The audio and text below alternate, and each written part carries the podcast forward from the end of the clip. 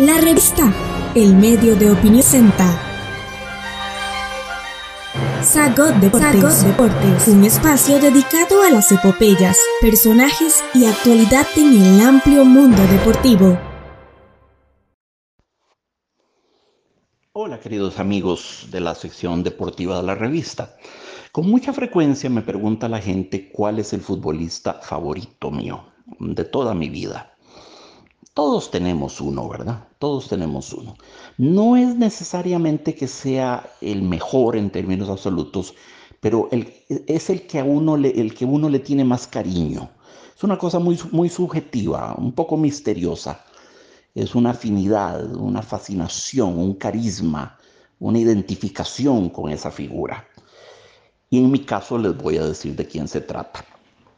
No porque mi opinión tenga importancia, sino porque es un hombre sensacional, uno de los grandes futbolistas de todos los tiempos, y es importante conocerlo. Muchos de ustedes lo recordarán. Me refiero a Roberto Rivelino, el famoso Rivelino, enorme jugador, sensacional, una de las grandes zurdas de la historia del fútbol. Era zurdo, lo que, lo que en portugués se llama cañoto en, en, Brasil. Un jugador zurdo es un jugador cañoto, le dicen. y Rivelino tiene una zurda que era absolutamente impresionante, no solo por el tremendo disparo que tenía de media y de larga distancia, era un, era un francotirador tremendo.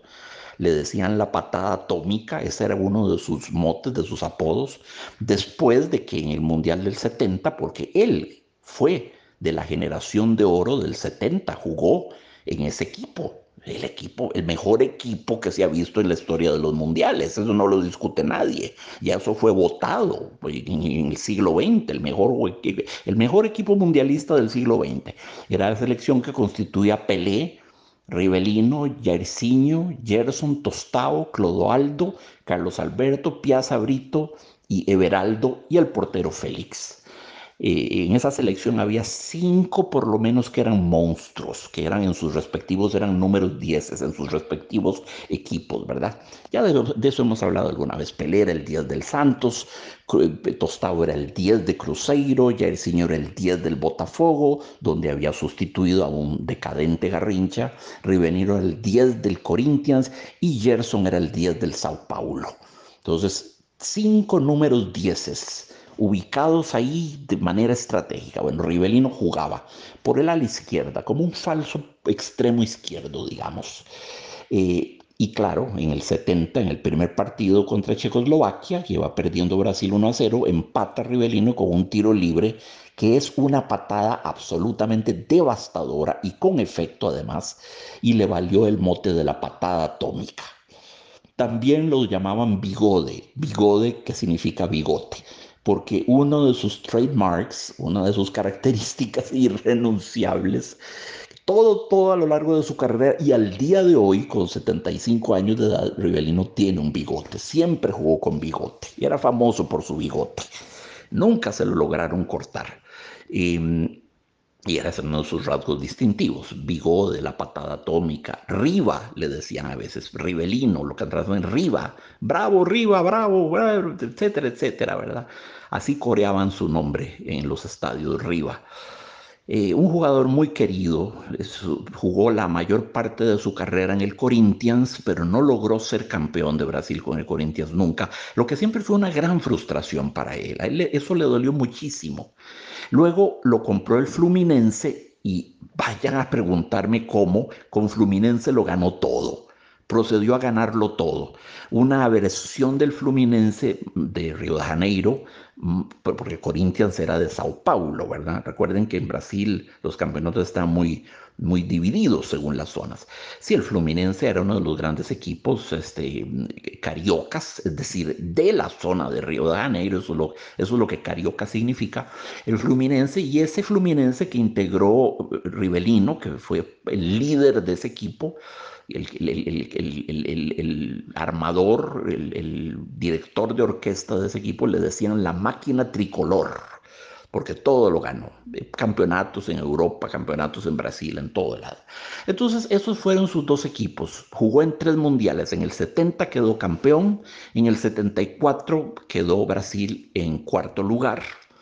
Le tocó muy difícil, lo, eliminó la Naranja Mecánica en semifinales y en la disputa por el tercer lugar lo venció por 1 a 0 la, Polonia fantástica aquella, la Polonia de Gregor Slato, de Sarmach, de Deina, de Kaspersak, de, de Gorgon, ¿verdad? de todos aquellos maravillosos este, futbolistas que fueron gran sorpresa, gran revelación en el 74. Eh, y en el 78 jugó muy poquito porque se lesionó. Jugó solo un partido contra Suecia y, un poquito al final del, último partido de Brasil en ese mundial en el 78, que Brasil no ganó porque Argentina se robó la copa, ¿verdad? Sobornando, comprando comprando a Perú, que se dejó vender, eso está perfectamente documentado, para que, se, para que se dejara meter seis goles, que es lo que necesitaba Argentina meterle. Necesitaba meterle cuatro goles para pasar por encima de Brasil por graveraje y llegar a la final. Entonces, entre Videla, el general Videla, el criminal de lesa humanidad, el dictador suelo ese, entre Videla y, Kissinger, que llegó a meterse en aquello, urgía que Argentina ganara el Mundial para aplacar el descontento de la gente y producir una gran euforia nacional, y lo lograron. Entonces, en ese partido, ese famoso partido, este, Argentina arregló todo. Lo que es más, pasó la hora del partido hasta después de que Brasil jugó con Polonia. Brasil le ganó a Polonia 3 a 1 para darse cuenta de cuántos goles tenían que meterle a Perú y negociarlo después en los camerinos. Y se negoció y por supuesto Perú se dejó meter seis goles. Eso está comprobado, se ha escrito hasta un libro, David Yallop un distinguido investigador inglés, escribió un libro que se llama How They Stole the Cup, cómo se robaron la copa. Porque los militarotes de las, de, las, de las juntas militares, ¿verdad?, que rigieron desgraciadamente los destinos de Argentina después del golpe de Estado que dieron en el 76, necesitaban un pueblo contento. Ahí más que nunca el, el fútbol fue el opio del pueblo lo que permitió que el pueblo se olvidara de que Argentina estaba sembrada de cámaras de tortura, de búnkeres, de cuarteles donde supliciaban a la gente, de desaparecidos, de bebés robados, de gente tirada en el océano, de, una cosa terrible, cosa terrible, ¿verdad? Entonces, como había que acallar el clamor popular, y nada mejor que darles la golosina de un campeonato mundial, entonces compraron a Perú para que se dejara golear y Argentina pudiera llegar a la final. Y ganó. Y Rebelino ahí jugó muy poco, muy poco. Solo eh, hizo una gran jugada en el último partido contra Italia, que fue la disputa por el tercer lugar. Ganó Brasil, quedó en tercer lugar. Entonces, tres mundiales. El primero quedó campeón, en el segundo cuarto y en el tercero tercero.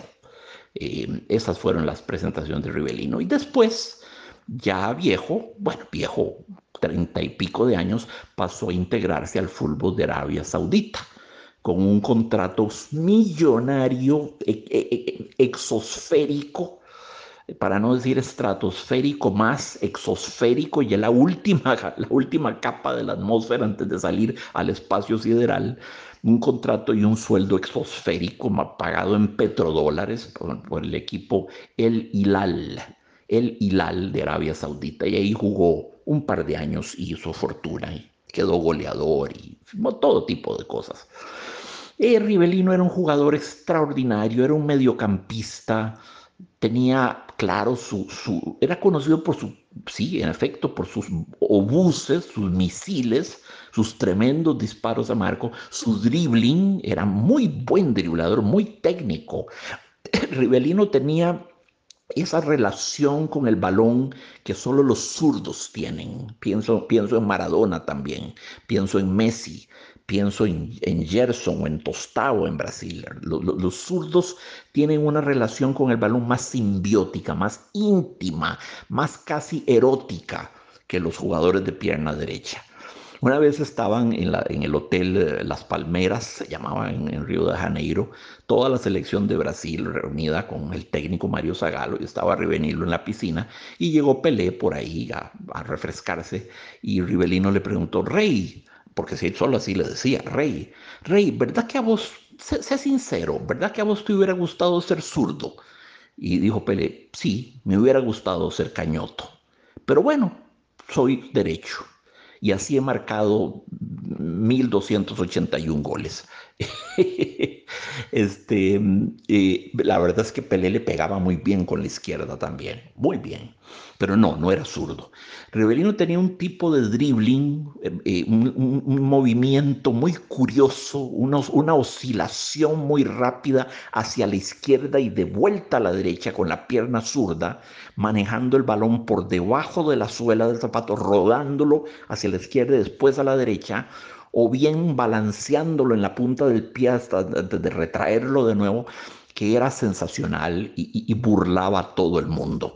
Y se hizo famoso por eso. Eh, no lo inventó él, no fue una jugada que la inventó él, se le enseñó a un compañero del Fluminense que se llamaba Sergio Echigo, y, pero él la perfeccionó y la hizo universal. La llamaban el elástico, el elástico de Rivelino o la viborita la viborita, porque parecía como un culebreo. Le decían también el zigzag. Y, esa era la jugada trademark, la, la, jugada, la firma, la firma futbolística de Rivelino era ese dribbling. ¿Cuántas veces lo vi driblar a jugadores con ese, con ese juego? Era inteligente, era creativo, era driblador, era un armador de juego magnífico, tenía un don para los pases de 40, 50, 60 metros y llegaban con precisión satelital al pie del, compañero. No, no, no, no, no eran pelotazos, atención, no eran reventones de bola, no, no. Eran, eran balones que iban teledirigidos con perfecta exactitud, le llegaban al pie al jugador que estaba a 50 metros de largo. Es que eso es una técnica superlativa, eso supone una pierna izquierda privilegiada. Y ese es, ese es el jugador de mi vida, ese es el jugador que más me ha fascinado y les tengo una noticia. Siempre fue el jugador favorito de Maradona. Maradona lo dice en una entrevista, joven dice. Curioso es que yo, siendo argentino, crecí admirando a un jugador brasileño que se llama Rivelino. Yo veía entrar a Brasil y me decían que Pelé era muy bueno y sí, chapó, Pelé, un fenómeno, todo lo que ustedes quieran. Pero Pelé iba por un lado y yo seguía el juego de Rivelino. Por zurdo, por izquierdo, por elegante, por rebelde, porque hacía lo que quería en el terreno de juego, porque con la izquierda él pasaba la bola de taco, de rabona, de como le daba la gana. Eh, en la derecha la tenía muerta, dice Maradona, lo cual no es cierto. Rivelino metió muchos goles de derecha. Era excelso cobrando tiros libres por la potencia, por la colocación.